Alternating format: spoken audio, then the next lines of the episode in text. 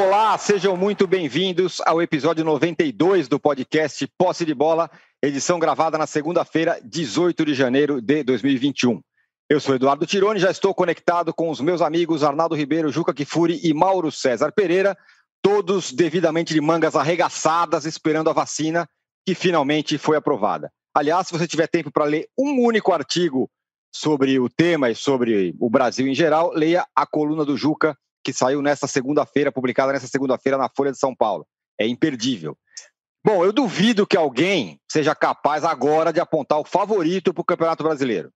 Isso porque o São Paulo completou seu terceiro jogo sem vitória, empatou com o Atlético Paranaense em Curitiba, e o Internacional engatou sua sexta, isso mesmo, sexta vitória seguida, feito que nenhum time havia conseguido até aqui no campeonato. Resultado: diminuiu a diferença para o São Paulo para um ponto só, um pontinho. E o Galo do São Paulo também venceu na rodada e também pode ficar um ponto do líder. Bom, afinal, o Abel não estava ultrapassado? Afinal, o Diniz não é o treinador moderno? Afinal, os estrangeiros não eram os melhores que pisavam aqui no, no solo nacional? Tudo isso será o tema do nosso primeiro bloco de hoje. No segundo bloco, vamos falar uma passada nos jogos dessa segunda-feira. Afinal, tem clássico, Palmeiras e Corinthians, e o Flamengo também poderá voltar à briga pelo título se vencer o Goiás. Meus companheiros já estão todos devidamente intimados a dar palpites nos placares é, dessas rodadas dessas partidas. E no terceiro bloco, a briga, a briga na parte de baixo da tabela. O Vasco, quem, que parecia tranquilão para sair da confusão, perdeu para o Curitiba. E o Botafogo é no momento último colocado do campeonato. Além disso, tem o Cruzeiro. Sim, o Cruzeiro vai jogar novamente a Série B em 2021, pelo segundo ano consecutivo, né, é, feito inédito entre os gigantes do futebol brasileiro. Um recado importante: você que assiste a gravação do podcast pelo YouTube, não deixe de se inscrever no canal do All Sport. E você que escuta o podcast na sua plataforma predileta, não deixe de seguir o Posse de Bola. Bom dia, boa tarde, boa noite a todos. Todos aqui, como eu falei, de mangas arregaçadas, esperando a vacina. Bom, Juca, nenhum resultado da rodada entre os times que brigam lá em cima foi surpreendente. Né? O São Paulo empatou na arena, normal, assim, é o que se imaginava. Só que um time estancou e o outro embalou, São Paulo e o Inter. E o Galo, fazendo a sua parte, também renasceu. Que fim de campeonato, hein? Pois é, bom dia, boa tarde, boa noite. Você tem toda a razão. Eu gostaria muito de me abster de dar palpite sobre os jogos desta noite. Mauro e eu somos absolutamente contra essa coisa de mãe de Ná, tá certo? Razão pela qual a gente se livrou disso Agora você vem e nos pede palpites. Aí o Mauro tem sempre aquele escape dele, né, dos placares bailarinos, ou seja, ninguém lhe pede compromisso com o prognóstico e o babaca aqui procura fazer uma coisa, sempre leva na cabeça. Então, eu se recuso, como diz o outro. Muito Olha, uh, eu vou, eu, vou, eu vou te responder com uma resposta surpreendente. E vou lhe dizer uma coisa: é, se você me perguntar, você tem toda a razão. Difícil dizer, praticamente impossível apontar um favorito na reta final para ser campeão. Mas eu vou voltar ao meu velho candidato, desde o início. Eu tenho para mim que o Flamengo, hoje à noite, na Serrinha, começa a sua trajetória para ser campeão porque é quem tem o melhor time, é quem está mais descansado em relação, por exemplo, a Palmeiras e Grêmio, que são dois times também que ainda podem beliscar. Eu não acredito mais no São Paulo, infelizmente.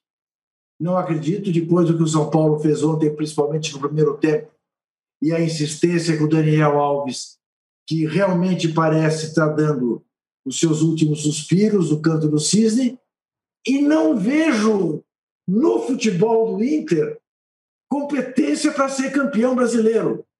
Apesar né, de ontem ter sofrido, ter feito dois gols de cara, tá com o espírito de campeão. Mas, enfim, eu fico olhando, âncora, e fico pensando: você sabe que eu tenho essa tese, que o São Paulo se amarra no pânico no medo de ser feliz, na, no trauma da fila. Aí penso com meus botões, que são poucos. Mas, pombas, fila por fila, a do Galo é muito maior, é para 50 anos. A do Inter para 41. O São Paulo está 12 anos que não ganha o Campeonato Brasileiro. Então, trauma muito maior deveria ter o Galo, deveria ter o Inter. Né? Tá bom, não, mas eles foram campeões recentes em outras uh, taças importantes. O São Paulo não. Enfim, uh, eu te diria que o campeonato está abertíssimo, claro, evidente. Todos esses cinco, seis podem acabar sendo campeões, mas alguma coisa me diz que hoje o Flamengo começa a sua campanha, começa aquela reta em que o, em que o Pepe Guardiola diz que é quando se ganha o título nas oito últimas rodadas. É... O Mauro, qual que é a virtude desse internacional para entrar nessa briga? Não tem o melhor elenco, não tem o melhor treinador, teve um monte de confusão no meio do caminho, saiu o Cudê, saiu a diretoria, o Abelão chegou. Isso aconteceu de tudo. Perdeu quatro jogadores. Qual é a virtude desse time para entrar de vez nessa briga, você acha? Está ganhando os pontos contra os times mais fracos, né? São seis vitórias, uma contra o Palmeiras, a mais importante, uma contra o Ceará, que o Flamengo, por exemplo, não foi capaz de vencer, perdeu os dois jogos. É, uma contra o Fortaleza ontem, time que está na fronteira do rebaixamento, e três contra times da zona do rebaixamento. Goiás, Botafogo e Bahia. Essa é a virtude. Enquanto outras equipes perdem pontos para times que brigam lá embaixo, o Inter tem vencido esses times. E aí escalou a montanha. Sempre com menos posse de bola. Ontem vencia por 2 a 1 tinha 35%, 36% de posse. Ou seja, rejeita a bola, dá a bola para o adversário, faz aquele jogo, é... aquele jogo mais primitivo, digamos assim, que funciona no Brasil, né? novamente, ainda mais com a pandemia, com é, a, a interrupção de trabalhos do ano passado, feito por dois estrangeiros que mudaram, ano retrasado, né, já, que mudaram aí o nosso, a régua, né, a altura dessa régua, que foram Jesus e o Sampaoli. O Sampaoli mudou de clube, não faz um trabalho tão bom como eh, poderia estar fazendo se fosse uma sequência no Santos, mas deixou o Santos, recomeçou no Atlético. Jorge Jesus foi embora, o próprio Cudê, que começava bem no Internacional, saiu. Esse time do Inter é bem diferente daquele time do Internacional, embora o Cudê também tenha jogado algumas partidas, como contra o Atlético Mineiro em casa, é, como o Abel monta a sua equipe, que é o time que joga fechado, rejeita a bola, joga no erro. Ontem virou um jogo completamente aberto, até bem divertido de acompanhar, porque no segundo tempo era um jogo bem bagunçado, né? Os dois times atacavam de forma absolutamente desorganizada, oferecendo todos os espaços. O Fortaleza teve a chance de virar o placar, inclusive, com o David, perdeu o gol, e aí o Inter fez o terceiro gol na grande jogada do Patrick e depois o gol contra que fechou, do Carlinhos, que fechou a conta. É, mas um jogo bem, bem assim, poderia ter acontecido qualquer coisa, né? Fortaleza teria, teve até a chance de virar o placar, muito equilibrado em vários aspectos esse jogo.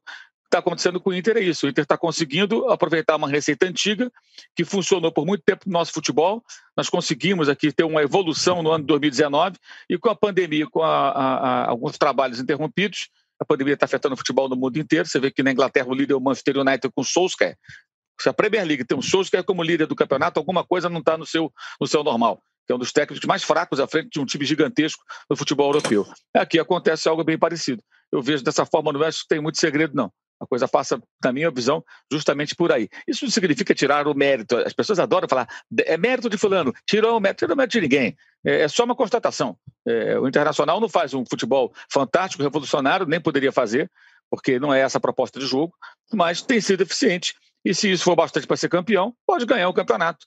Né? Mas a constatação, para mim, óbvia, é que o futebol regrediu nesse ano de 2020 a 2021 no mundo, o que era esperado. O futebol, acho que ele tenta seguir em frente, sobreviver como atividade econômica esportiva é, é, num período, de pandemia. E claro que não vai ter a excelência. O Milan lidera na Itália, a Juventus despencou.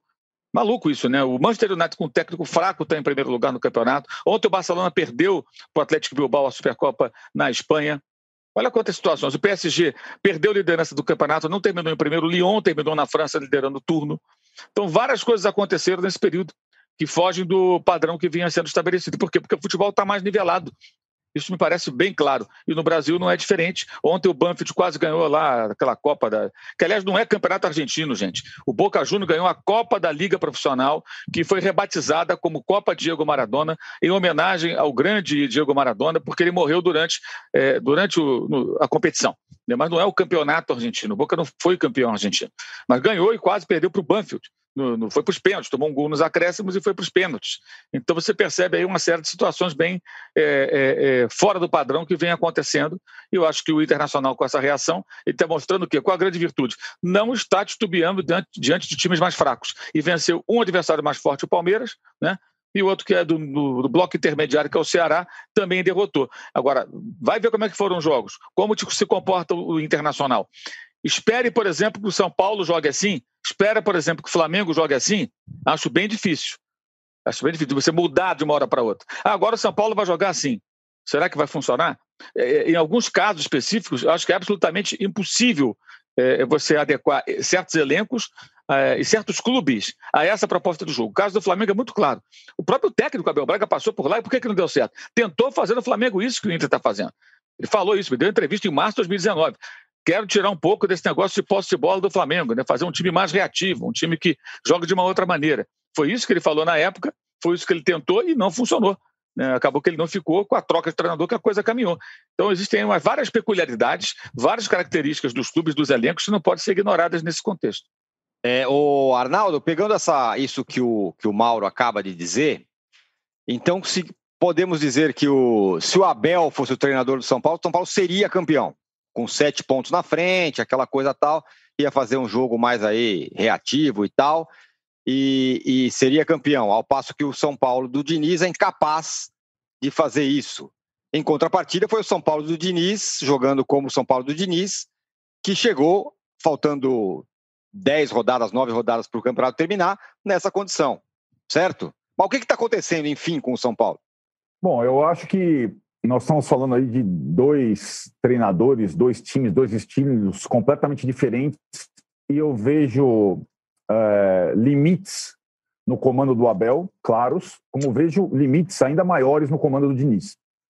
É, o Fernando Diniz, é, ele não consegue, o Mauro falou, alguns clubes, no caso do Flamengo, talvez uma questão mais de tradição, de exigência do torcedor, no caso do São Paulo, de ter um treinador que só joga de uma forma, que não é capaz de administrar uma vantagem, de buscar um resultado, de não perder uma partida importante, de se adaptar ao adversário. É, isso, para quem tinha uma vantagem tão grande na tabela, talvez fosse suficiente. Quando você fala se o Abel seria campeão no São Paulo, não dá para fazer essa ilação, mas o fato é que o Fernando Diniz não soube administrar a vantagem grande que tinha na tabela, é, não, não conseguiu mobilizar o seu time, adaptar o seu time em algumas situações. É, acho que até o jogo com o Atlético é, difere do Bragantino e do Santos, e acho que o empate, é, embora não fosse um resultado que colocasse o São Paulo de novo como favorito na briga, não é desprezível. Agora, ele não foi lá buscar o empate. No final, ele quase rifou o empate, né? Colocando lá pilhas de atacantes, etc. Tal. Porque o Fernando Diniz, nos pequenos detalhes, vem demonstrando o desespero da fila que o Juca falava. Mas o desespero da fila pessoal. O Fernando Diniz e os jogadores do São Paulo, até pela pandemia, o Mauro foi muito feliz quando ele fala das características específicas da pandemia. O Fernando Diniz e o time do São Paulo não conseguiram jogar esse futebol, essa pro bem e pro mal. A gente falava isso, lembra, Tironi? Quando o São Paulo abriu a, a vantagem e tal, e, e conseguiu implementar esse tipo de jogo de posse, espera e troca, possivelmente com a arquibancada cheia seria bem difícil. O, o, a, a firula do Daniel Alves, a, o toquinho, recomeçar com o goleiro, ter saidinha na. Isso viabilizou em algum momento. Agora, na reta final, é, esse tipo de jogo não tem funcionado para o propósito, para a reta final do campeonato. Para você definir para você. Agora o Fernando Diniz perdeu a gordura e vai ter que colocar essa, essa sua capacidade de competir, que eu acho muito pouca, baixa, nos confrontos diretos a partir do São Paulo Internacional.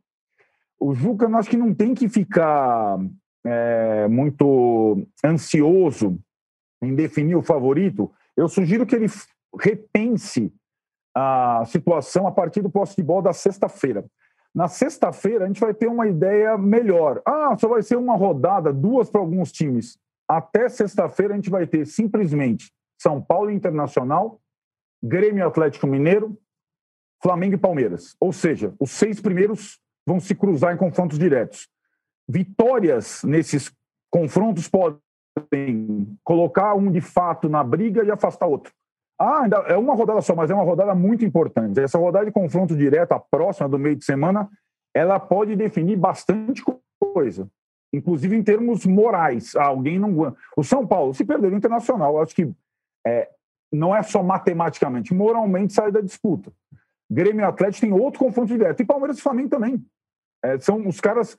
É, se alguém pensou meticulosamente numa rodada é, para encaminhar esse campeonato maluco, é, maluco, mas no sentido tem aquele DNA do Brasileirão de pontos corridos que a gente sempre falou que é a virtude desse campeonato, que é a imprevisibilidade e o fato de seis ou sete poderem de fato conquistar o campeonato. Agora é na prática isso, não é na largada. Ah, na, quando começou o campeonato, podiam, tinham cinco, seis candidatos. Na verdade, quando começou o campeonato, tinham dois. Ou três. Tinham dois. Flamengo e Palmeiras, e o Atlético por conta do São Paulo correndo por fora.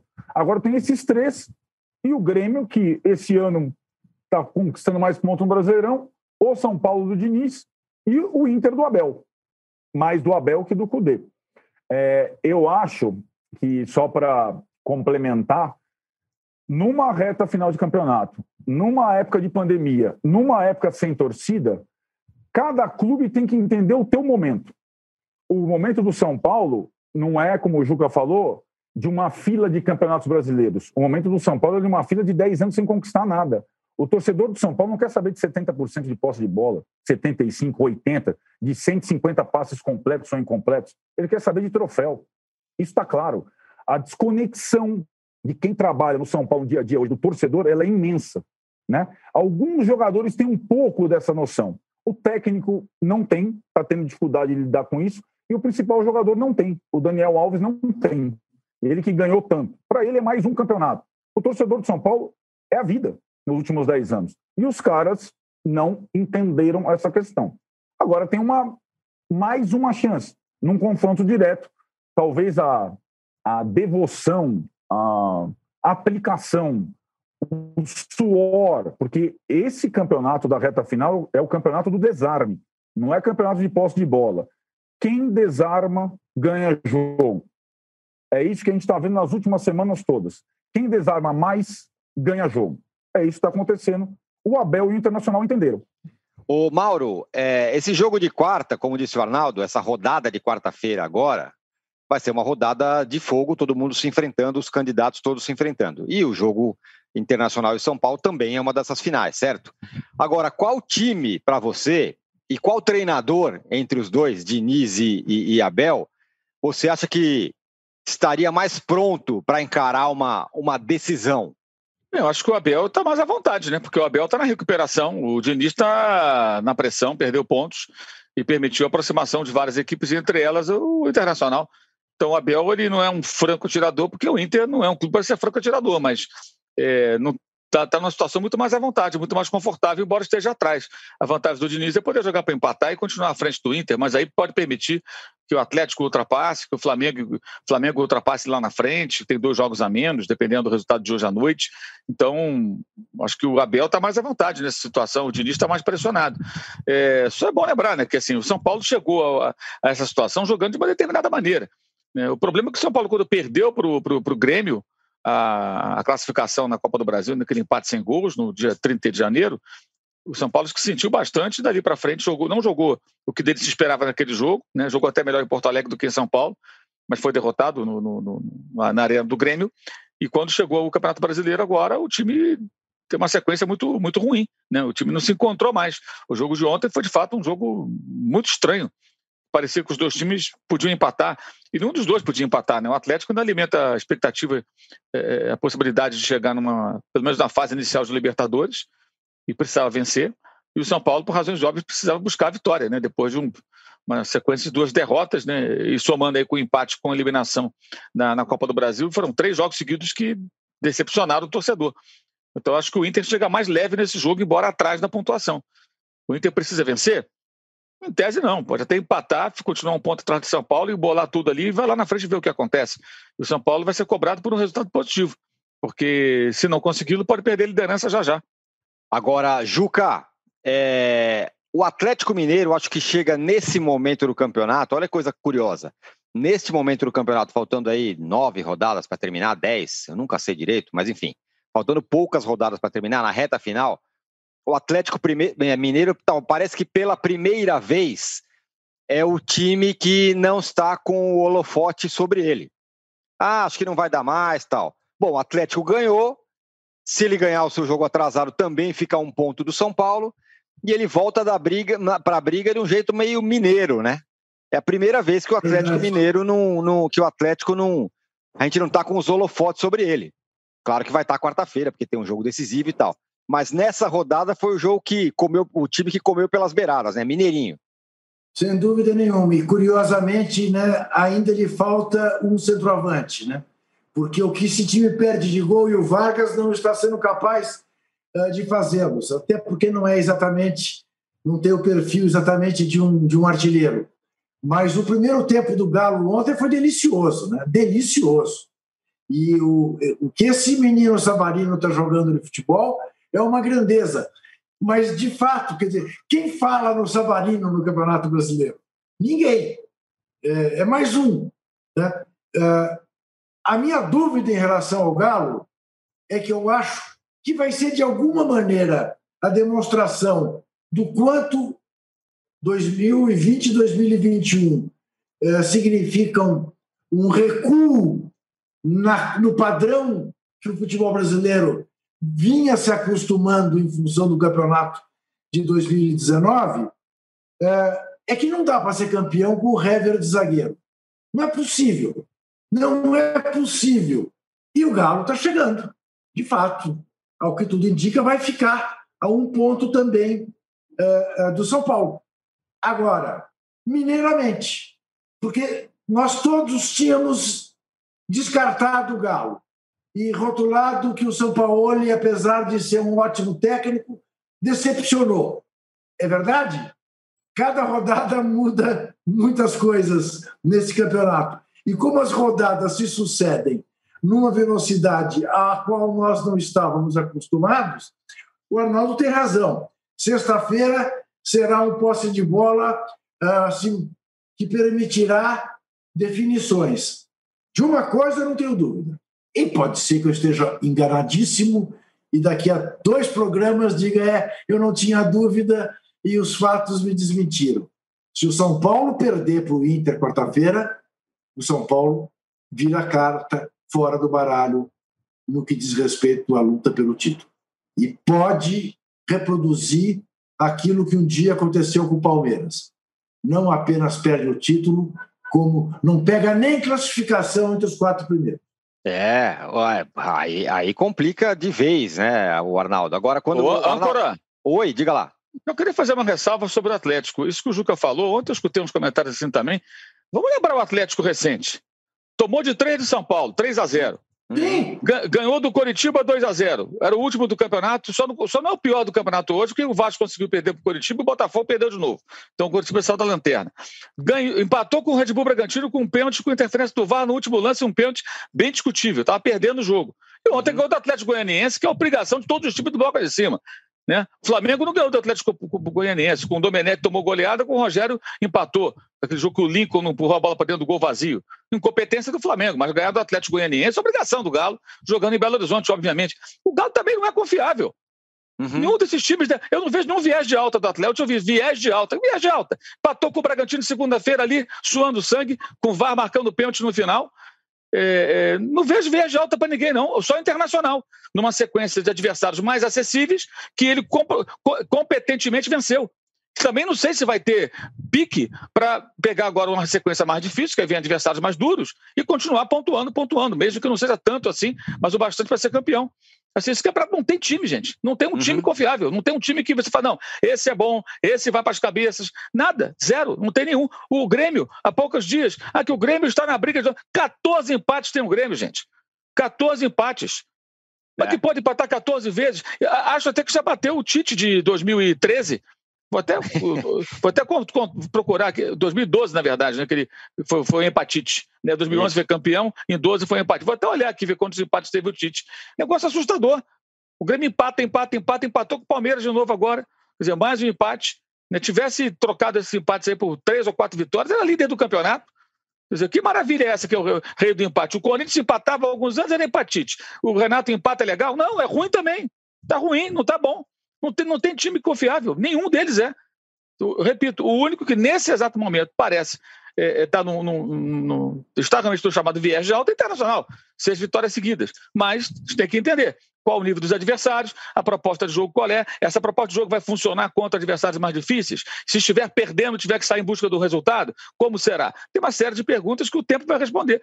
Mas assim, eu não vejo rigorosamente ninguém. E achei que a vitória do Atlético ontem foi uma vitória obrigatória, uma atuação melhor. Mas também as últimas foram horrorosas, né? Uma porcaria, né? Quanto ao Red Bull, achei muito ruim segundo tempo. O primeiro tempo, aliás, foi péssimo. O segundo tempo melhorou um pouquinho, tomou gol. E contra o São Paulo foi a mesma coisa que discutiu o jogo do Palmeiras, que foi 3 a 0 também. O, o Atlético tomou duas sovas de 3 a 0 aqui em São Paulo. Né? E vingou aqueles 4 a 0 do Flamengo que derrubaram o Domenech. Isso. É, o Arnaldo, considerando isso que o Mauro está falando, que é um, é um campeonato que é muito perde-ganha, não tem favorito, não tem ninguém e tal, é, tem esse jogo da quarta-feira, São Paulo e Internacional. É, o São Paulo pode se agarrar um pouco a isso, é, ao fato de que não que está todo mundo perdendo e ganhando.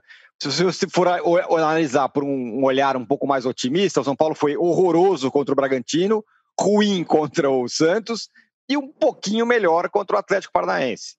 É, acho que a última grande partida do São Paulo foi essa que o Mauro descreveu contra o Atlético num confronto direto, né? Mas é, o Atlético é o oposto do Inter, né? O Atlético se expõe. Lembrando que o São Paulo contra o Atlético, aliás, já não tinha o Luciano, que tem feito muita falta, né? Luciano para o São Paulo é muito mais importante do que o Daniel Alves tem se mostrado dessa forma. Mas mesmo sem o Luciano, o São Paulo conseguiu jogar contra o Atlético de uma forma, é, digamos, uh, o, a estratégia do São Paulo foi muito melhor do que a estratégia do, do São Paulo, que, que se tornou uma presa fácil no Morumbi. É, o que eu acho é que nesse é curioso, né? Porque assim na matemática da tabela é, quem precisa da vitória, quem tem a vitória mais importante seria o Internacional. Mas é óbvio que, assim como o Fernando Diniz disse depois da partida contra o Atlético, que esse jogo contra o Inter não define o campeonato, é óbvio que a gente já sabe como o São Paulo vai jogar e como o Inter vai jogar. O Inter vai jogar no erro, na bola parada, na força física, e o São Paulo tentando construir daquele jeito. A gente já sabe qual é o enredo do jogo. Né?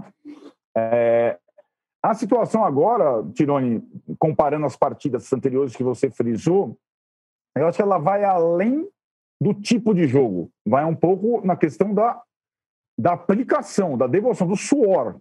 Se o São Paulo não empatar com o Inter na questão suor, nem adianta ir para o campo. E eu acho a questão emocional é o viés de alta de um e o viés de baixa do outro. Isso é claro também, a questão psicológica. É, o que eu acho, só para completar o Mauro, em relação a São Paulo Internacional e não ter time confiável no campeonato, não tinha, mesmo quando o São Paulo era o líder com sete pontos de vantagem. Esse time do São Paulo, do Fernando Diniz, nunca foi confiável, né? Ele perdeu tudo ao longo do... Perdeu fase de grupos da Libertadores, perdeu para o Mirassol, perdeu classificação para o Lanús, perdeu a semifinal com o Grêmio no jogo da volta sem, sem dar um chute no gol praticamente. Nunca foi confiável. Agora, em pontos corridos, faltando 10 rodadas, se você tem 7 de vantagem, mesmo sem ser confiável, você pode administrar a vantagem em algumas partidas. O Fernando Diniz não soube fazer isso. E agora tem, conforme eu falei no início, tem um embate direto.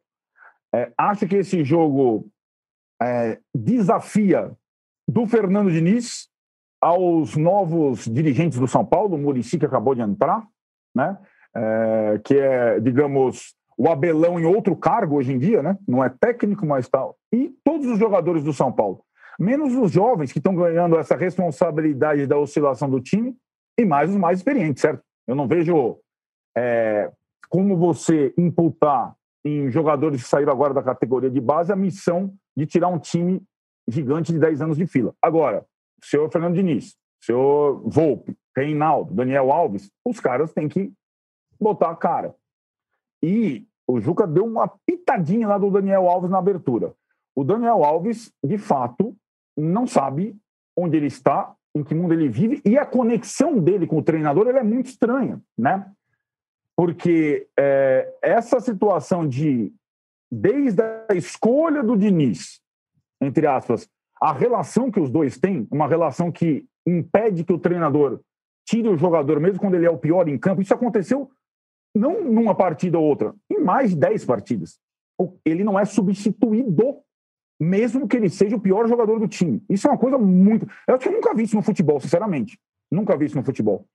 Então é uma situação que agora a gente já sabe que o Diniz não vai mudar a forma de jogar e que o Daniel Alves não vai sair do time. Então que Diniz e Daniel Alves deem uma resposta no confronto direto contra o Internacional se eles merecem mais um crédito. Porque eu acho que eles andam juntos. A cara do São Paulo, para o bem e para o mal, é dos dois. Porque um não mexe no outro, né? É uma coisa, é um pacto de sangue. Daniel Alves e Fernando Diniz. Até agora, só funcionou em algumas situações específicas. É isso. Bom, encerramos aqui o. Agora... Oi, fala, Ju, fala, Mauro. Só uma correção. Foi 2013 internacional. O Corinthians empatou 17 vezes. E o Grêmio tem 14 empates, faltam nove jogos, então o recorde do Tite pode ser superado pelo professor Renato Portaluppi é, nesse campeonato, né? Ou igualado, mas três empatezinhos ele se iguala ao empatite de 2013. Faltando nove jogos, é isso, né? É, uma meta absolutamente possível, dá né? Pra, Grêmio, Grêmio, dá para chegar. Para o Grêmio faltam nove, né? Para o São Paulo faltam oito. É, para o Grêmio isso. faltam nove, porque ele fez 29 jogos. O Flamengo faltam Flamengo 10. também faltam nove. Palmeiras, Palmeiras, Palmeiras é. faltam 10. 10. 28 jogos disputados. Esses tem mais jogos a disputar.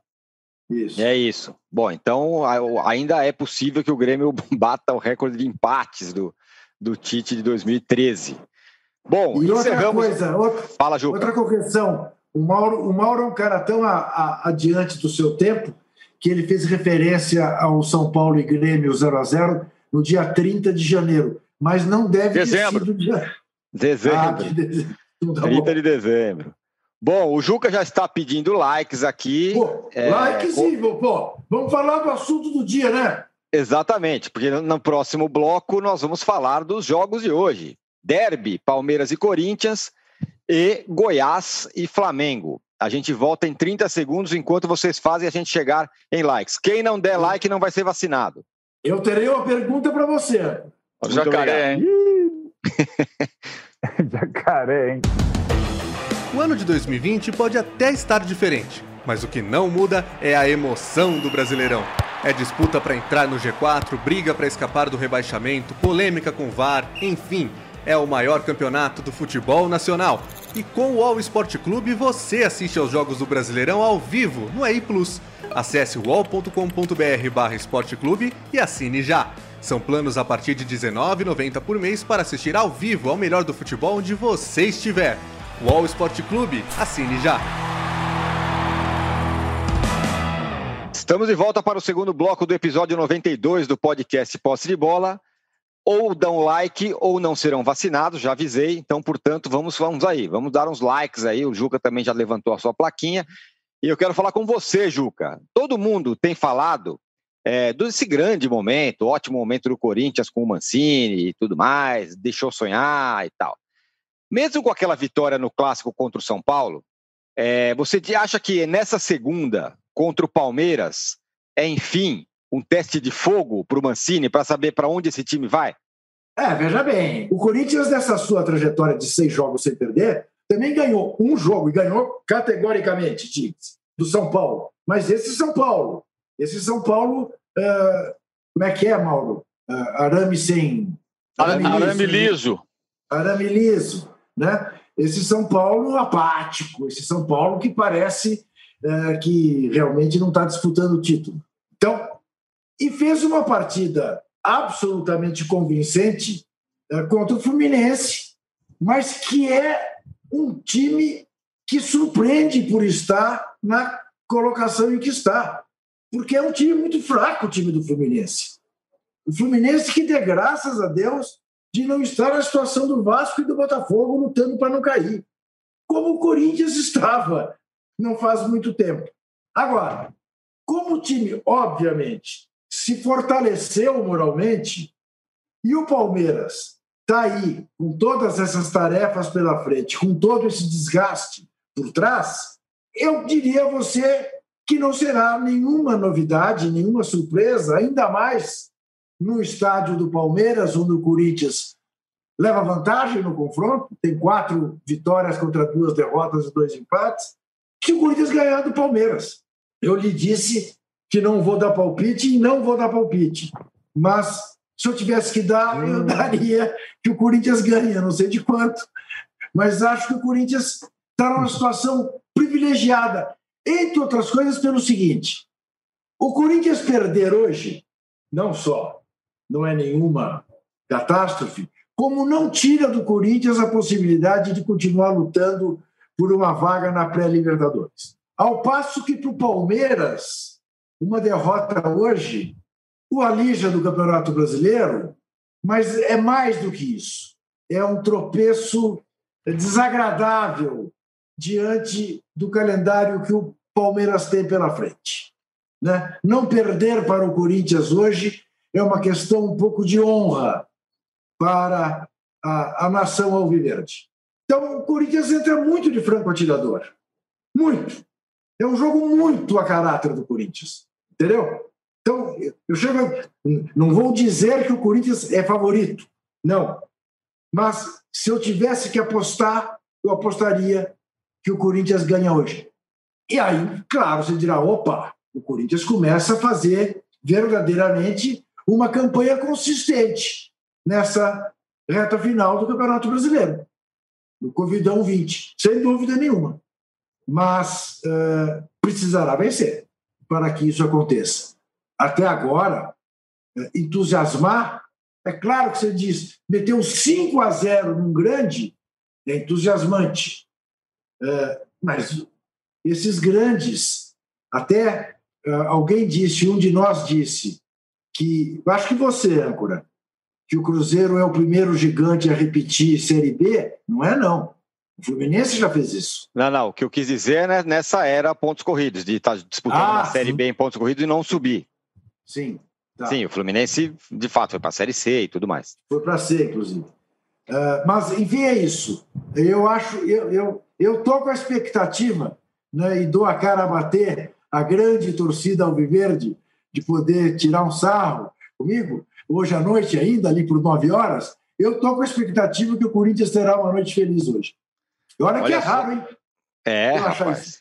Agora, o Arnaldo, o Palmeiras causou aí uma má impressão na derrota contra o River.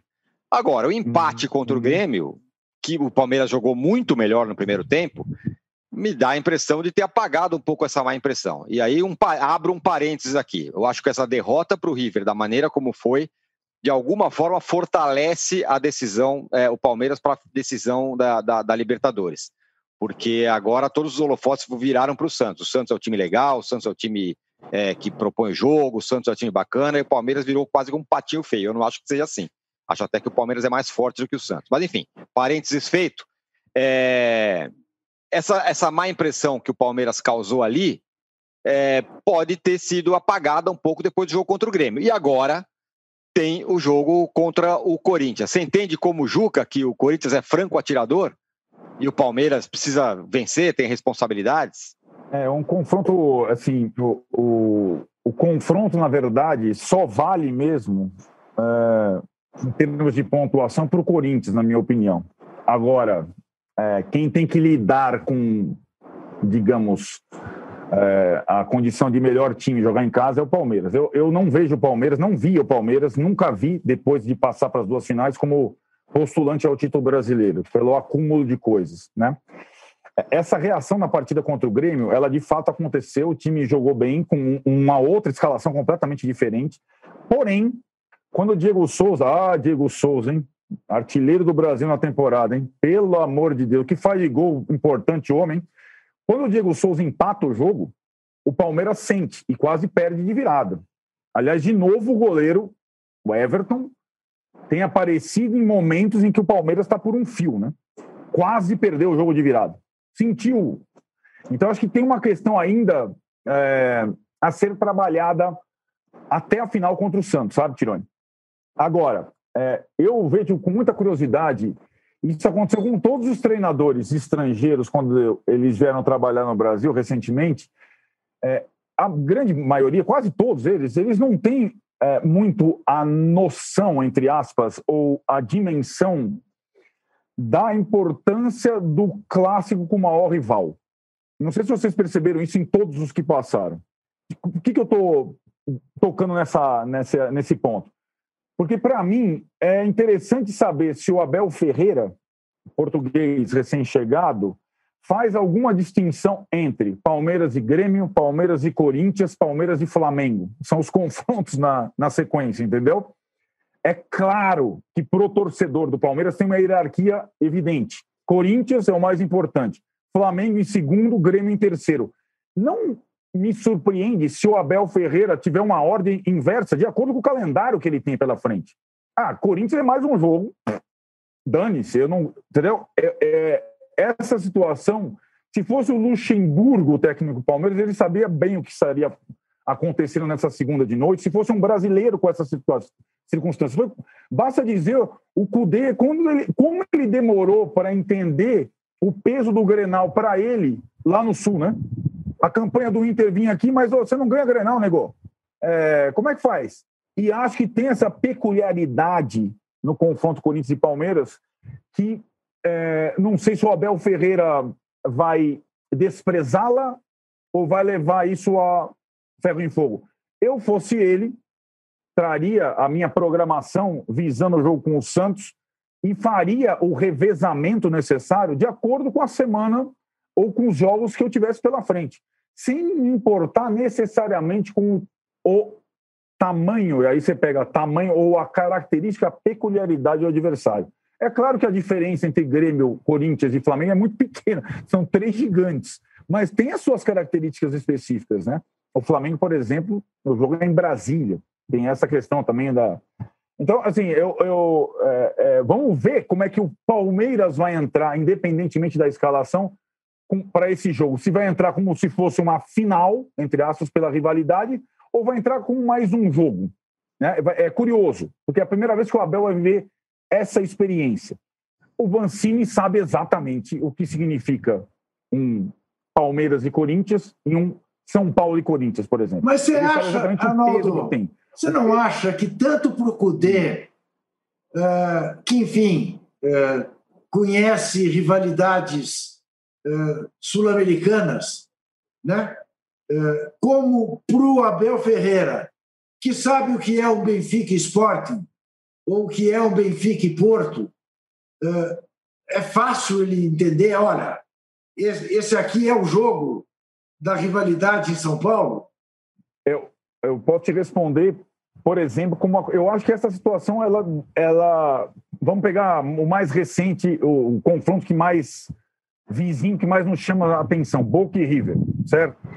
o Boca e River pela Copa Diego Armando Maradona, o Boca jogou praticamente com os, com os reservas, mesmo tendo uma condição a mais do que o River, porque não é que ele jogou é, um jogo qualquer, ele jogou a Vera, mas preservou seus jogadores pensando na Libertadores. Ele não tinha o time como o River. O Galhardo, não, quis ir como se fosse um jogo, entre aspas, qualquer. E ali deu uma arranhada. Então, eu acho que, mesmo tendo uma dimensão do que é um Boca River, do que é um raça independente, do que é... são peculiaridades. É, por exemplo, um Palmeiras e Corinthians, não sei se o Abel sabe, é diferente de um Palmeiras e Santos. Sim. Agora, qual que é mais, qual que é mais importante para ele? O Palmeiras e Santos a Libertadores ou um Palmeiras e Corinthians, entre aspas, qualquer do Brasileiro de pontos corridos? É claro que é o Palmeiras e Santos. Se o Palmeiras e Corinthians servir como preparação, aprendizado para o Palmeiras e Santos, ótimo. Mas não é o último jogo. O Wagner Mancini, em tese, é por uma série de questões. É. Ele se construiu muito o Wagner Mancini depois da vitória sobre o São Paulo. Foi a partir dali que o Corinthians, opa, já estava ganhando, já estava se recuperando, mas foi a partir dali que ele, opa, ganhamos do rival, ganhamos do, do líder. O rival não ganha da gente. Então, assim, é, eu acho que é vai muito de cada um. Eu não vejo o treinador, ainda mais o europeu, né, Juca? Tão familiarizado com esses pequenos detalhes. Ele não vai assistir boleiros, né? Ele não vai vê outros filmes, o que, que é o derby, o que, que é não sei o que, você não sabe que é um Palmeiras e Corinthians. Eu acho que ele vai, acho, presumo, que ele vai lidar com essa sequência insana do Palmeiras, vendo como um fim Palmeiras e Santos, dia 30, Maracanã, final da Libertadores, é o torneio obsessão do Palmeiras. É a minha impressão. Ô, Mauro, é, e no outro jogo importante dessa segunda-feira, Goiás e Flamengo, o Flamengo teve tempo para treinar, logística no capricho, viajou, vai ficar lá, tá, tá, tá. É, vai enfrentar vai, um adversário que vem crescendo, que é o Goiás, está desesperado aí para sair da zona de rebaixamento. Se não vencer hoje, você entende que o Flamengo eh, também dá adeus? Ou como o campeonato está muito aberto, tudo pode acontecer? Matematicamente não, mas é, moralmente sim, né? Porque olha a situação do Flamengo. Teve jogos contra Fortaleza, Fluminense e Ceará. A expectativa era fazer nove pontos nesses jogos. Né? Fez um ponto. Coloca mais oito pontos na tabela e vê o que aconteceria. Uhum. Então, assim, isso já colocou uma pressão absurda. O Rogério está numa situação tão esquisita que essa semana é, vazou pelo noticiário a informação de que o Rogério fez algumas experiências, alguns testes. Que ele testou o César no time titular e o Diego Alves viajou. Existe até uma possibilidade, acho que até meio pequena, mas existe, de que ele jogue, embora o fato de ter viajado não signifique que vai jogar, porque todo mundo viajou para fazer uma sequência de três jogos, né? É, é, sem voltar ao Rio de Janeiro. Né? Hoje em Goiânia, quinta-feira em Brasília contra o Palmeiras. O Flamengo não pode jogar no Maracanã porque o estádio já está à disposição da, da Comebol para a final da Libertadores. Depois, contra o Atlético, domingo no Paraná. Então o Flamengo só, só, só volta no domingo ao Rio de Janeiro. Então a viagem do Diego Alves não significa que ele vá jogar, mas há uma possibilidade de que ele jogue. Mas ele testou o César, já couro comendo na rede social. Ah, testou o Arão como zagueiro. Ele pode testar o Arão como zagueiro para começar o jogo, acho que seria um erro, mas pode testar o Arão para uma situação de jogo.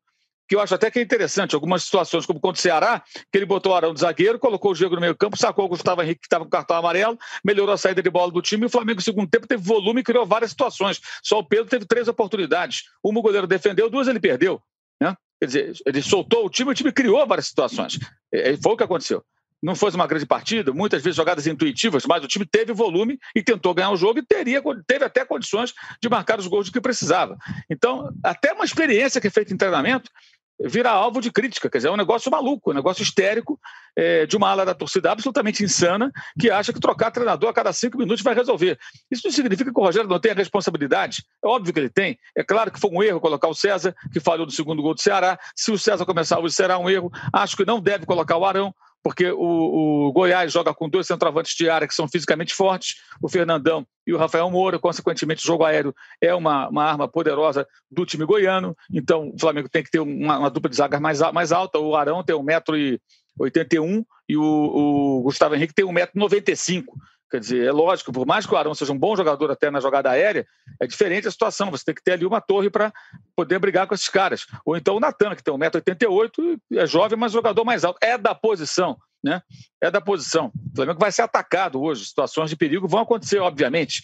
Então, é claro que o Rogério, se ele insistir em algumas, entre aspas, invenções nessa hora, ele vai estar se expondo, jogando uma cartada alta e até desnecessária, acho eu. O Gerson não joga porque está suspenso. Então ele tem que encontrar uma solução. Mas é curioso, assim, chega a ser bizarro que até experiências em treinos é, é, sejam alvo de crítica. Gente, treina para fazer experiência, treina para fazer o que o cara quiser. Quiser colocar o Diego, que é pequenininho de goleiro, problema dele. Não pode colocar no jogo. E certas situações de treino são situações de treino. E as pessoas nem estão vendo o treino, só pela informação. Então, é um ambiente muito pesado. Um ambiente muito, muito difícil. Então, e a única cura para isso é vencer. É ganhar dois, três jogos, é fazer pelo menos sete pontos nesses três jogos contra contra Goiás, Palmeiras em Brasília e, e no domingo o Atlético no Paraná. Eu imagino que eu imagino que eu, discordo do Arnaldo, eu acho que os técnicos estrangeiros sabem muito bem o que é rivalidade, porque existe rivalidade no mundo inteiro. Chegar um escocês aqui, gente vai dizer para ele que ele não sabe o que é uma rivalidade. O cara não conhece um Celtic Rangers? Claro que sabe. Em Portugal há rivalidade, é, é, na Argentina há muita mais rivalidade do que aqui no Brasil. Eu acho que as rivalidades lá são mais fortes do que as daqui. Eu acho assim, falar ah, um Flamengo e Vasco, um Corinthians, Corinthians e Palmeiras, não é mais rivalidade do que um Rosário Central e News Old Boys, do que um River e Boca, do que um Raça Independente. A rivalidade lá é maior do que aqui. Muito maior, na minha opinião. Uma coisa muito mais intensa. Eles sabem o que é. Só que tem que fazer escolhas. E aqui os técnicos brasileiros eles fazem uhum. escolhas uhum. em cima do clássico, quando o clássico não é o mais importante. Óbvio que para o Palmeiras hoje o mais importante é o quê? É a Libertadores. Ele tem que pensar no geral. Ele tem uma semana. Teve Grêmio na sexta, Corinthians hoje, Flamengo na quinta. Então ele tem que analisar o quê? Analisar o global, o geral do seu time e pensar no que fazer. Né? Então pode ser que hoje ele põe um time mais ou menos, quinta-feira do mais ou menos, mas o Palmeiras, nessa divisão, é um adversário acessível, mais acessível do que o normal para o Corinthians hoje e para o Flamengo quinta-feira. Pelo menos em tese. Porque ele tem que se distribuir ao longo dos jogos. Então, é, diante disso, a obrigação do Flamengo é o quê? Vencer hoje, vencer quinta mais do que nunca, embora um resultado qualquer, um empate com o Palmeiras em outras condições seria um resultado mais aceitável, mas quinta-feira não será. Não será, não poderá ser. Tem que vencer. E tem que ganhar do Atlético no Paraná. Não pode fazer como fez o São Paulo ontem, que empatou e parecia que está tudo bem. Tem que ganhar, tem que buscar a vitória. Fizer sete pontos, dependendo dos outros resultados, pode ser até razoável. Mas tem que mirar os nove. Tem que recuperar os pontos que perdeu antes. Aí aquela coisa, agora a culpa não é só do técnico, né? Os jogadores têm que jogar. Se com 12 minutos tiver todo mundo com as mãos na cintura, olhando o jogador como o Vina fez o gol domingo passado, é, domingo retrasado, chutando livre da entrada da área, não vai andar. Né? Acho que esse é o grande problema, né? As pessoas achando que é só um, um culpado. O Rogério é um dos culpados. A culpa vai do Landim, que é o presidente, passa pelo Marcos Braz, que é o vice-futebol, pelo Bruno Spinda, que é o diretor executivo, pelo Rogério Senna, que é o técnico, e os outros que estão por ali, né? E vai bater em todos os jogadores. É evidente. Evidente, alguém acha o quê? O Felipe Luiz atravessando bola na frente da defesa para o Fluminense fazer o segundo gol com o Iago Felipe nos acréscimos, aquilo é culpa do técnico, ele mandou, faz... ó, é seguinte, Felipe, vem cá, quando estiver no final do jogo, atravessa uma bola na fogueira entre o Arão e o goleiro, que vai ter um cara do Fluminense lá, jogada ensaiada, tá? Eles vão meter o gol, vão ganhar da gente, beleza? Claro que ele não falou para fazer isso, cacete. É óbvio que não. E o Luiz Felipe é um jogador extremamente experiente, um cara inteligente, jogador até acima da média. Aliás, está muito fraco defensivamente. Não sei se é uma questão de idade, física, não sei o que acontece, se é sequela da Covid. Pode observar, ele não está conseguindo fazer bem o trabalho defensivo, eh, por alguma razão. E são coisas que têm que ser muito bem observadas. Agora, acho que o Rogério deveria fazer uma escalação mais convencional, que seria Gustavo Henrique ou Natan na zaga, o, o Diego no lugar do, do Gerson, e o Gabigol hoje vai ser titular, isso é certo. O Pedro sai, acho até justo que o Pedro teve três grandes oportunidades não fez. Tem dois grandes centroavantes. Então, se um vai bem, fica, se vai mal, o outro entra, vai ser assim em qualquer lugar do mundo. Né? É, é, acho correto até que o Gabigol tenha oportunidade. O Pedro parecia muito nervoso nas conclusões no jogo do Ceará, numa situação que não é o normal dele. Né? Nos pés dele passaram, passou a virada que não aconteceu. As oportunidades foram muito claras, muito claras no segundo tempo. Duas delas incrivelmente claras que ele perdeu com chutando por cima, chutando para fora. Então, é, é, hoje é um jogo super decisivo. E o, o, o, Goiás é um time que reage na luta contra o rebaixamento, tem conseguido alguns bons resultados. Não é tão regular, mas não está aquele Goiás fra, fraquinho lá de trás, né, que estava enterrado na lanterna. Já deixou dois para trás e vai tentando se, se, aproximar de Bahia, de Fortaleza e quem mais aparecer. Então deve ser um jogo bem, bem complicado pelo momento do Flamengo, especialmente. Ao mesmo tempo, gente, uma oportunidade de vencer fazendo um bom jogo. Depois de oito dias treinando. Uhum. Oito dias treinando, pô. E não vai acontecer nada de positivo. Ou seja, se faz um bom jogo hoje vence, acalma tudo. Tudo fica mais tranquilo, tudo fica mais em paz, mas acho que o Rogério deveria ser mais conservador. Não é momento para grandes experiências, para grandes aventuras. Testar o Arão na zaga, beleza. Pode surgir a situação do jogo que você queira ter o Arão na zaga para ter uma saída de bola melhor. Quando você vê como foi o caso do Ceará. O Ceará atacou no segundo tempo, só um ataque no final, chutou, o goleiro aceitou mas praticamente não atacou. Então, por que, que eu vou ter um zagueiro aqui mais lento, uma saída de bola pior, alto, mas os caras não vêm aqui? E não, vou colocar esse cara na zaga, vou colocar um jogador no meio, vou melhorar a minha saída de bola, vou criar mais volume de jogo lá na frente. Criou, realmente criou. A estratégia não foi ruim, não. O que faltou foram os gols, as finalizações foram ruins, mas a construção das jogadas acabou acontecendo, embora não tenha sido o funcionamento que a gente julga ideal para esse time. Mas nesse momento, a única cura é vencer, é fazer pontos para justamente acalmar as coisas. Esse campeonato é possível para todo mundo para todo mundo, esse, do Palmeiras para cima. O Palmeiras, concordo com o Arnaldo, mais difícil por conta da distribuição aí de tarefas, né? E de uma prioridade clara que é a Libertadores dia 30, e até o dia 30 tem muitos jogos. Muito difícil ganhar, ganhar, ganhar esses jogos todos e chegar inteiro no dia 30, é, enquanto o Santos fica muito mais a cavaleiro, porque é, não tem preocupação. O Santos só quer ficar naquele bolo ali, com chance de chegar numa Libertadores. E, e o pior, né? Nesse confronto, o Santos já está muito confiante. O Santos se classificou para a final da Libertadores é, sendo o melhor time da semifinal. O Palmeiras se classificou tomando 2 a 0 não fosse a existência do. Vou até mudar, eu falei, salvo pelo VAR, eu não estou nem discutindo se acertou ou errou. Salvo pela existência do VAR, assim fica mais claro. Não existisse o VAR, o River Plate poderia ter feito mais dois gols, porque uma bola entrou é. e foi anulado, e o outro foi um pênalti que, se convertido, seria outro gol, seria 4 a 0 porque o Palmeiras estava morto em campo. Então o Palmeiras tem que se provar. Né? até o dia 30. O Santos não, o Santos está numa boa. O Santos chegou com a moral danada, pela maneira que eliminou o Grêmio e o Boca Juniors. O Palmeiras não, ele, foi, ele se classificou de uma maneira constrangedora, até porque foi amplamente dominado. Então, isso tudo acho que entra nesse contexto. O Palmeiras precisa de jogos também com atuações que mostrem, que mostrem mais é, é, repertório de jogo e que mostrem mais é, é segurança e confiança também para os jogadores, para o torcedor, para todo mundo depois de uma derrota bem feia na semana passada. Muito bem. Bom, fechamos o segundo bloco do episódio 92 do podcast Posse de Bola. Quem não deu like não será vacinado, então, portanto, vocês podem nos dar likes, como então, o Juca aqui. Oi! Deixa eu ser um pouco de, eh, de, de mancha pazeira da turma do fake news aí, dos malu, malucos, né? Os olhos parados aí, maluco. O negócio é o seguinte: é, ontem começou, antes de ontem, começou um boato de que o Galhardo vai treinar o Flamengo, até na Argentina. A situação do Marcelo Galhardo, gente, é o seguinte: ele está discutindo a renovação de contrato. O presidente Rodolfo Donofrio, que é o presidente que está com ele desde o começo, que entrega a chave da casa dele, a chave da, do carro dele, tudo que ele pedir, ele dá para o Galhardo. Toma, é seu tem eleição no River no final do ano, ele a priori não é candidato. A tendência é o Galhardo, a tendência hoje é o Galhardo renovar, ficar até o final de 2021, disputa o Campeonato Argentino, disputa a Copa Libertadores, disputa a Copa Argentina, sabe lá quando isso vai acontecer, né? E aí no final de 2021 termina o mandato do Donofrio, que não deverá se candidatar, a priori não é candidato, e aí é possível sim que o Galhardo saia. Hoje é improvável que ele saia. Hoje é improvável. Pode até sair, mas é improvável. Então as coisas não são tão. Ah, deu lá na Argentina. Lá também tem a turma do caça-clique.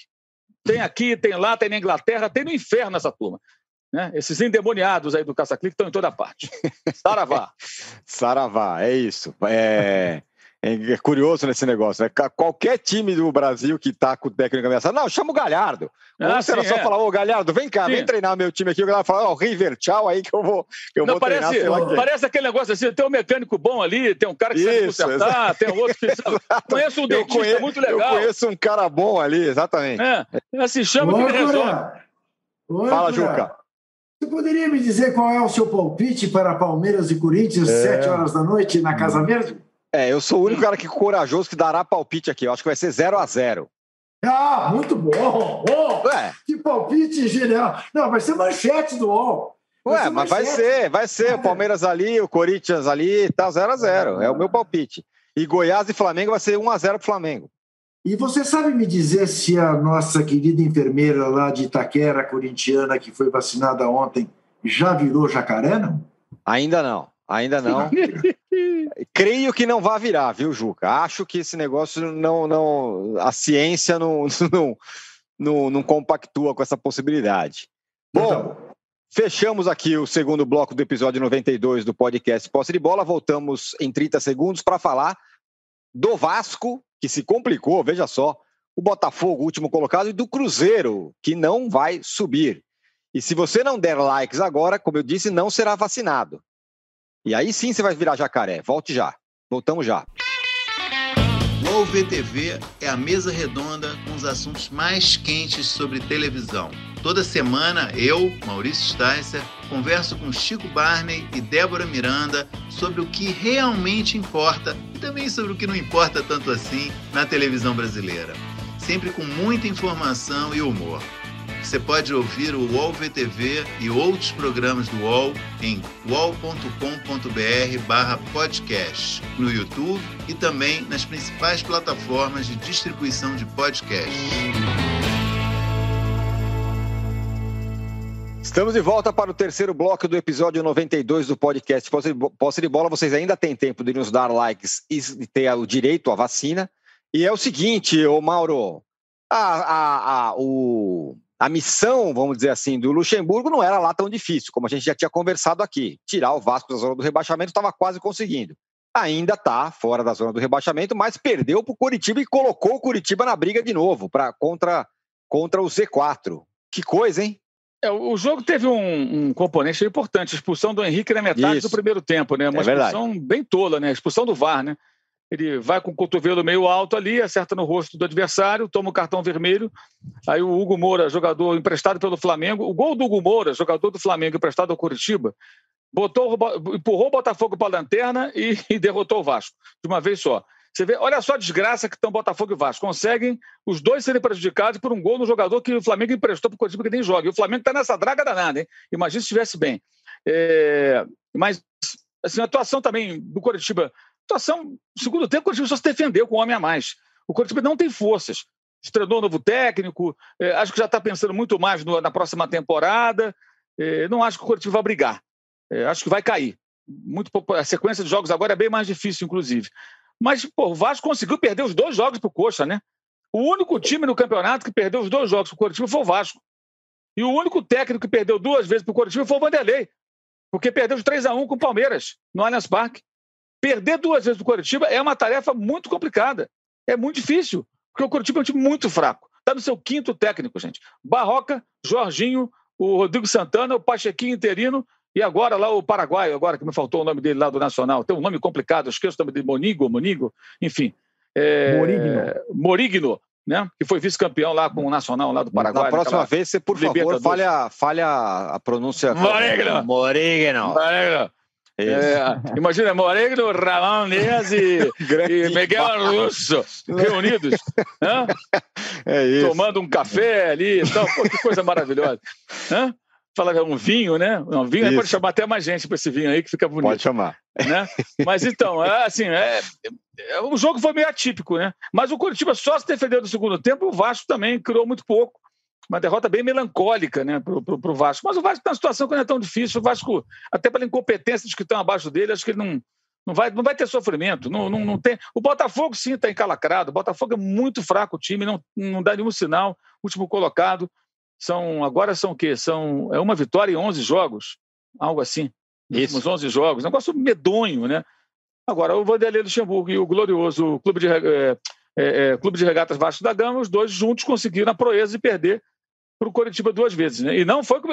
É interessante essa, essa, essa diversidade aí na maneira como perde. O, o, o Vanderlei perdeu com dois times diferentes para o Coritiba. E o Vasco perdeu duas vezes para o Coritiba. Com dois técnicos diferentes, evidente. Né? A primeira foi até com o Ramon, se não me engano, lá no começo do campeonato. Não era nem o Sapinto com a sua bermuda. Era, acho que era o Ramonismo ainda. Esse é o Ramon, com R em português. Não, esse é Ramon. E, esse é não é Ramon. Não é Ramon Dias. Agora, Juca, não é que o Botafogo tem tudo para cair. O Botafogo já é o pior time do campeonato. Que, que desgraça, né? Já, já te falei, né? Já falei aqui diversas vezes. Para mim, particularmente, é assim uma facada na minha infância. Porque, enfim, eu era botafoguense quando criança. Fui botafoguense durante anos, até o Rivelino jogar no Fluminense, eu fui botafoguense. Então, veja, Rivelino foi jogar no Fluminense em 75. Eu já tinha 25 anos de idade. Uh, e aí passei a torcer para o Flu por causa do, do Rivelino. Mas é uma pena e não vejo jeito, o que é pior. Quer dizer, o Cruzeiro está na situação desgraçada em que está. Mas você olha e vê que o Cruzeiro tem saída. Pela, pelo tamanho do Cruzeiro, pela estrutura que o Cruzeiro tem em Belo Horizonte, né? por tudo que o Cruzeiro significa, pela, pelo respaldo popular que ele tem em Minas, você olha e diz: pode demorar. Esse ano do centenário vai ser mais um ano de calvário, mas o Cruzeiro, daqui a 10 anos, estará sendo o que o Cruzeiro foi a vida inteira. O Botafogo não. O Botafogo não. Eu temo muito pela americanização do Botafogo, ou pela portuguesação do Botafogo, que o Botafogo vá aos poucos desaparecendo. Não tem a maior torcida e cada vez tem uma torcida mais envelhecida. Não tem por que o jovem ser botafoguense, a não ser que seja uma herança muito forte do DNA familiar. Esses malucos que a, acabam assumindo o Botafogo, que só fazem bobagem e promessas vãs, ficam sempre prometendo o clube empresa, um investidor, e, e nada disso acontece. Enfim, é, desde que o Bebeto de Freitas saiu de lá injustiçado, o Botafogo desce a ladeira e eu não vejo saída do Botafogo. Eu, eu não tenho dúvida, Tirone, é, que o Botafogo já caiu. O Botafogo não tem recuperação desse campeonato. Né? Não tem milagre possível no Botafogo. Não tem aquela coisa do, do time de guerreiros do Fluminense uh, que foi possível. Não, não tem Fred, não, não tem, não, não há a menor hipótese. O Botafogo está fora. Está caído. E não sei quando e se vai voltar. É, acho que a dúvida agora é essa, né? Não é se vai cair, é se vai voltar, né? É, lamentavelmente, uma das camisas é, mais importantes, enfim, do futebol é, brasileiro e mundial. Ou, agora, Arnaldo, o Cruzeiro não vai subir, oficialmente agora e matematicamente não sobe mais. É, e agora também não tem mais aquilo, ah, se tivesse os seis pontos a mais, nem com aqueles seis pontos estaria no, no G4 nesse momento. Enfim, foi uma campanha tenebrosa. E um detalhe dessa campanha é que uma parte dessa campanha foi sob a batuta do Filipão. Filipão, campeão do mundo, tudo bem, é o Filipão do 7 a 1 uhum. mas é o Filipão que tem, foi campeão brasileiro outro dia com o Palmeiras. É, que coisa, né? É, é, não só é o Cruzeiro, mas como o que o, o Filipão também foi um trabalho bem, bem, bem triste, né? Bem melancólico do, do Filipão. É, eu, eu acho que dá para a gente analisar desde o sim do Filipão. Acho que aquele foi o melhor momento, né? Da relação dele com o Cruzeiro, porque ninguém queria dizer o sim, né? Técnico de Chapecoense não quis, técnico do América, o Lisca não quis, Felipe Tigrão do Guarani não quis. Ninguém queria assumir o Cruzeiro, lembram? O Cruzeiro tomou uns três, quatro nãos antes do sim do Filipão. E eu acho que ele fez o trivial, e é curioso, né, Tironi? A cada entrevista, a cada jogo que passava, ficava nítido a desconexão entre o que o Filipão achava da missão dele e o que a diretoria é, projetava. Então tinha uma, é, uma distância no discurso que confundia a cabeça do torcedor. O Filipão a todo jogo, ó, nosso mais ou menos como o Luxemburgo dizia lá atrás, né, edição da mesma geração, o meu compromisso feito aqui era não deixar o Cruzeiro cair para a Série C, que era aquela, aquele perigo quando ele assumiu. E pensar a temporada seguinte, sobretudo saneando a casa, pagando os jogadores e tudo mais. A diretoria do Cruzeiro, a partir da primeira reação, ah, é possível subir. Cair não vamos mais, é possível subir. E aí, entre essa, é, essa diferença do discurso, começou a acontecer os problemas do dia a dia. Recomeçaram a acontecer salários atrasados, compromissos não pagos. Os jogadores, na semana passada, é, não se concentraram né, é, em protesto. Perderam para o Oeste, o Lanterna. E não. os jogadores, sobretudo o mais representativo deles, o Rafael Sobres, diz que não se sabe 10% do que está acontecendo no Cruzeiro. Então, acho que essa, esse ruído aí, uma coisa é o trabalho trivial do Filipão, a outra era a impressão que com essa nova diretoria é, a coisa o pior já tinha passado. Eu falei até essa frase aqui no posto de bola, me arrependi, né? Parece que o pior já passou para o Cruzeiro. Que é assim, ah, mesmo não subindo, o que é um vexame, é, o pior já passou. Eu não sei. Depois dessas últimas semanas, eu não sei. Eu não sei é, se essa diretoria é capaz de arrumar a casa e se esse casamento aí, é, às pressas e é, arranjado entre Filipão e, e, Cruzeiro, vai permanecer. É, esse final da, da Série B, ele vai nos revelar. Não sei se o Filipão continua, mesmo por tudo que aconteceu nessas últimas partidas. É, eu acho decepcionante o trabalho. Não achei decepcionante quando ele disse o sim. Achei até uma atitude que, naquele momento em que o Cruzeiro não tinha ninguém que acenasse, ninguém que tivesse é, a mínima é, vontade barra coragem de assumir o Cruzeiro naquela situação, dissesse o sim. Achei até é, essa atitude do Filipão é, louvável, mas o trabalho limitado. É um trabalho de permanência apenas na Série B do brasileiro. E a Série B do ano que vem, pelas características, por quem ficou, por quem está sendo rebaixado, por quem está subindo, promete. Promete ser bem mais complicada do que vinha sendo. Então, esse acesso imediato do grande quando cai, de fato, como vocês falaram aí, já não é uma coisa tão favas contadas assim. Muito bem, antes de terminar, só gostaria de falar e relembrar é uma coisa que o Mauro sempre lembra aqui, é o papel é, da imprensa, né? E o Mauro e muitos outros caras, mas acho que o Mauro bastante, foi um, era um crítico muito ferrenho à administração do Cruzeiro, aquela que ganhava e tal, do mito, não sei o quê. E foi muito é, detonado pela torcida do Cruzeiro, falando que ele, ele era anti, que ele era não sei o que e tal, como outros também foram, mas eu acho que o Mauro é bem simbólico disso. E aí deu no que deu, né? Essa diretoria afundou o Cruzeiro, o Cruzeiro está na Série B e da Série B não sairá em 2021. É sempre bom a gente fazer esse. esse, é, esse aí, né, Âncora, o Mauro, o Mauro é do time do anti, né? É, eu também sou. Isso, anti-Flamengo, anti-Cruzeiro, anti-Atlético, anti-Grêmio, anti-Corinthians, anti o diabo. Né? É porque, porque Milor Fernandes já ensinou: jornalismo é oposição, o resto é armazém de secos e molhados. Perfeitamente, Juca. É Só isso. fazer uma, uma, uma Fala, Mauro. aqui, âncora. Eu diria assim, parte da torcida do Cruzeiro, né? Claro, claro não, não toda a torcida do Cruzeiro. Agora, essa parte da torcida do Cruzeiro, como tem todas as torcidas, existem essas milícias, essas que perseguem jornalistas quando fazem seu trabalho, e aí isso aconteceu também com o Rodrigo Capello e com a Gabriela Moreira, que depois fizeram a matéria ali desvendando tudo que acontecia de podre no clube. Né? Isso. A gente vinha alertando antes é, é, para situações é, estranhas que vinham acontecendo, né? E que mereciam uma atenção maior. E aí, quando fala isso, ah, porque o Flamengo perdeu para o Cruzeiro na Copa do Brasil, vai ser imbecil assim lá não sei aonde, né? O cara achar que a gente está falando isso porque o time perdeu para o outro na Copa do Brasil nos pênaltis. Faça-me um favor, a gente está tentando abrir os olhos das pessoas. Esses que não quiseram abrir os olhos, que fizeram hashtag, que perseguiram, tem até a doutora hashtag, está sumida a doutora hashtag. Tinha lá uma tal de doutora hashtag, sabe? Que era Sim. quase uma profissional desse negócio. Esse Ô, povo aí, esse povo aí merece o Cruzeiro nessa situação por muito tempo. Os outros não, que não participaram. Os que participaram merecem. Não tenho pena. Falo com todo, de boca cheia.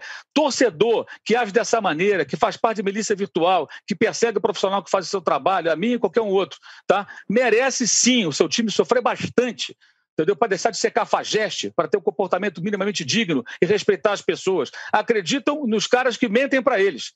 Esses são os verdadeiros antes. O dirigente está dirigindo por aí, ninguém sabe. Outro dia apareceu um vídeo dele Mas... dirigindo um cara atrás dele.